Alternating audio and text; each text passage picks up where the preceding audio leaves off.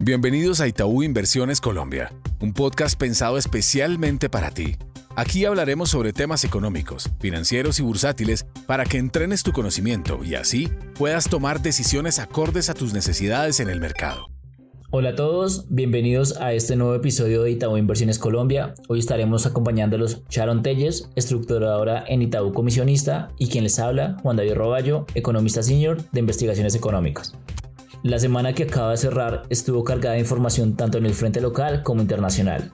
Empezando por los Estados Unidos, tuvimos varias declaraciones de miembros de la Reserva Federal, quienes reafirmaron el mensaje dado por Jerome Powell en la última reunión de política monetaria de la necesidad de ver más evidencia de la que inflación converge hacia la meta del 2% y que sería muy poco probable lograr tener ese nivel de certeza para la próxima reunión de marzo, y por lo tanto descartando que el inicio del ciclo de recortes de tasa se pueda dar en este mes.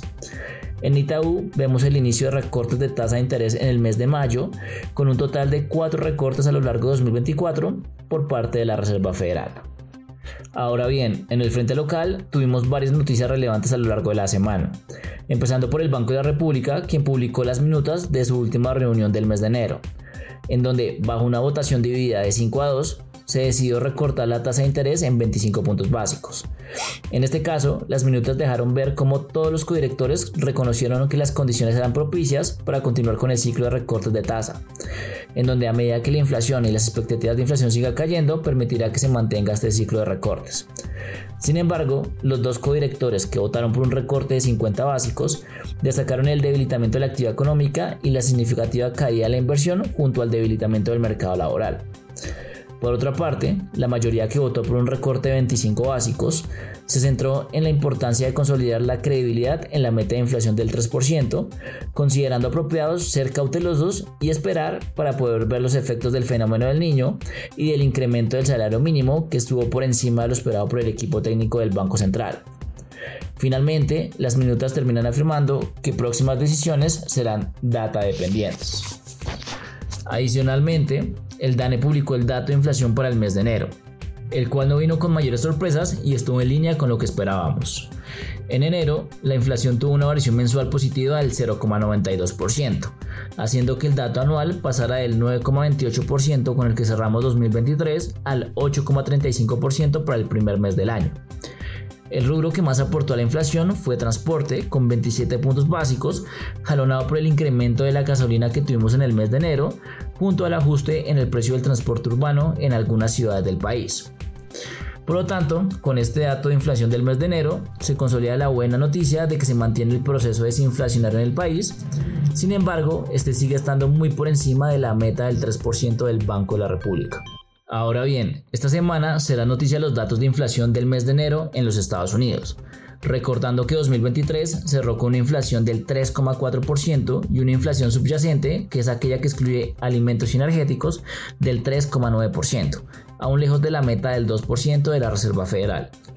Por ahora, el mercado espera que la inflación de enero caiga al 2,9%, mientras que el dato subyacente cierre en el 3,7%. Ahora bien, en el frente local, el DANE será el protagonista con la publicación de crecimiento económico del cuarto trimestre del año de la economía colombiana, en donde esperamos que la economía haya crecido un 0,8% en el último trimestre del año y por tanto cerrando 2023 con un crecimiento de la economía del 1%, siendo claramente inferior al 7,3% con el que cerramos 2022. Con esto cerramos las noticias locales y damos paso a Sharon Telles, estructuradora en Itaú Comisionista. Muchas gracias Juan David. Ahora, para pasar a la dinámica de los mercados, arranca una semana importante para la renta fija internacional, con unos tesoros que esperan información adicional de la mano de la inflación de enero en Estados Unidos y en medio de ese sentimiento generalizado del Comité Abierto de Mercado de la Reserva Federal de no apresurarse a recortar tasas de interés hasta realmente ver una variación de precios que esté con convergiendo de manera contundente a esa meta del 2%. En ese sentido, un sesgo alcista reduciría aún más las apuestas por recortes de tasa de interés en los próximos meses y presionaría al alza los títulos que ya empiezan a formar techos fuertes con un tesoro a 10 años que ha resistido ese 4,18 y donde niveles entre el 4,21 y 4,25% ya empezarían a impactar más directamente a los otros activos.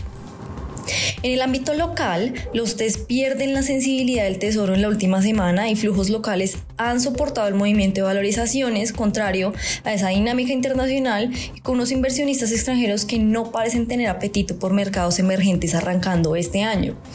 El nuevo catalizador para la renta fija local llega esta semana a la espera de ese dato de crecimiento local de 2023 que podría modificar el camino de política monetaria, una actividad más resiliente a la esperada soportaría una postura del Banco de la República de cautela en los primeros recortes del año, mientras que una dinámica más deteriorada podría incrementar esa magnitud de los recortes que estamos experimentando. En el mercado de acciones, el Colcap registró una corrección la semana pasada cercana al 2.31% de retroceso, con gran parte de la bolsa corrigiendo de manera significativa. Esta semana estará rodeada de datos macroeconómicos, principalmente esa cifra de crecimiento en Colombia que ha generado ruido principalmente en el sector financiero y que efectivamente ha sido uno de los más afectados en medio de ese Banco de la República contractivo en 2023, pero con una expectativa de flexibilización cautelosa a lo largo de este año. En ese contexto, aunque compañías como Da Vivienda se favorecen de una política monetaria flexible, es probable que con un retorno negativo no sea tan competitiva frente a Bancolombia que alcanza una rentabilidad estructural más cercana al 15%.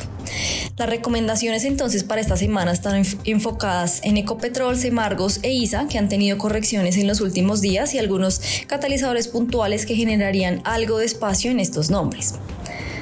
Finalmente, para el peso colombiano, esperamos que los datos de inflación en Estados Unidos den información clave para el dólar y traiga algo de volatilidad en la dinámica. Sin embargo, es probable que nos mantengamos operando en el rango entre los 3.880 y los 3.980 que se ha establecido en lo corrido de este año. La divisa ha respondido a un entorno de apetito por riesgo que ha favorecido las monedas de la región y que además acompaña la cautela con la que se espera actúe el Banco de la República, que siga dándole atractivo a Colombia en materia de rendimientos. Habiendo iniciado el ciclo de pago de impuestos de grandes contribuyentes, no parece haber una dinámica importante de flujos a monetizar en medio de un reporte de utilidades bajo por parte de las compañías y una volatilidad de las normas tributarias en sectores como el petróleo que promueve incluso evoluciones de impuestos o impuestos a favor y donde en este contexto el mercado de TIDIS tomaría fuerza y no veríamos un impulso bajista en el tipo de cambio asociado a esas monetizaciones para pago de impuestos. Frente a las opciones PUT para la acumulación de reservas, pueden estar dadas las condiciones para que se ejerzan y por ahora dicho mecanismo empieza a darle pisos al comportamiento del tipo de cambio. Sin embargo, no es una garantía de que puedan haber mayores movimientos. Esta semana entonces esperamos un rango entre los 3.880 y los 3.980 pesos por dólar. Eso fue todo por el episodio de esta semana. No olvides suscribirte para que puedas darle play a toda la información económica y financiera que hemos preparado para ti. Gracias por conectarte a nuestro podcast. Dale clic al botón de seguir y así escucha todos nuestros episodios. Recuerda que puedes compartir nuestro contenido con tus amigos y familiares. En Itaú Inversiones Colombia, creemos en el crecimiento y fortalecimiento de tus proyectos.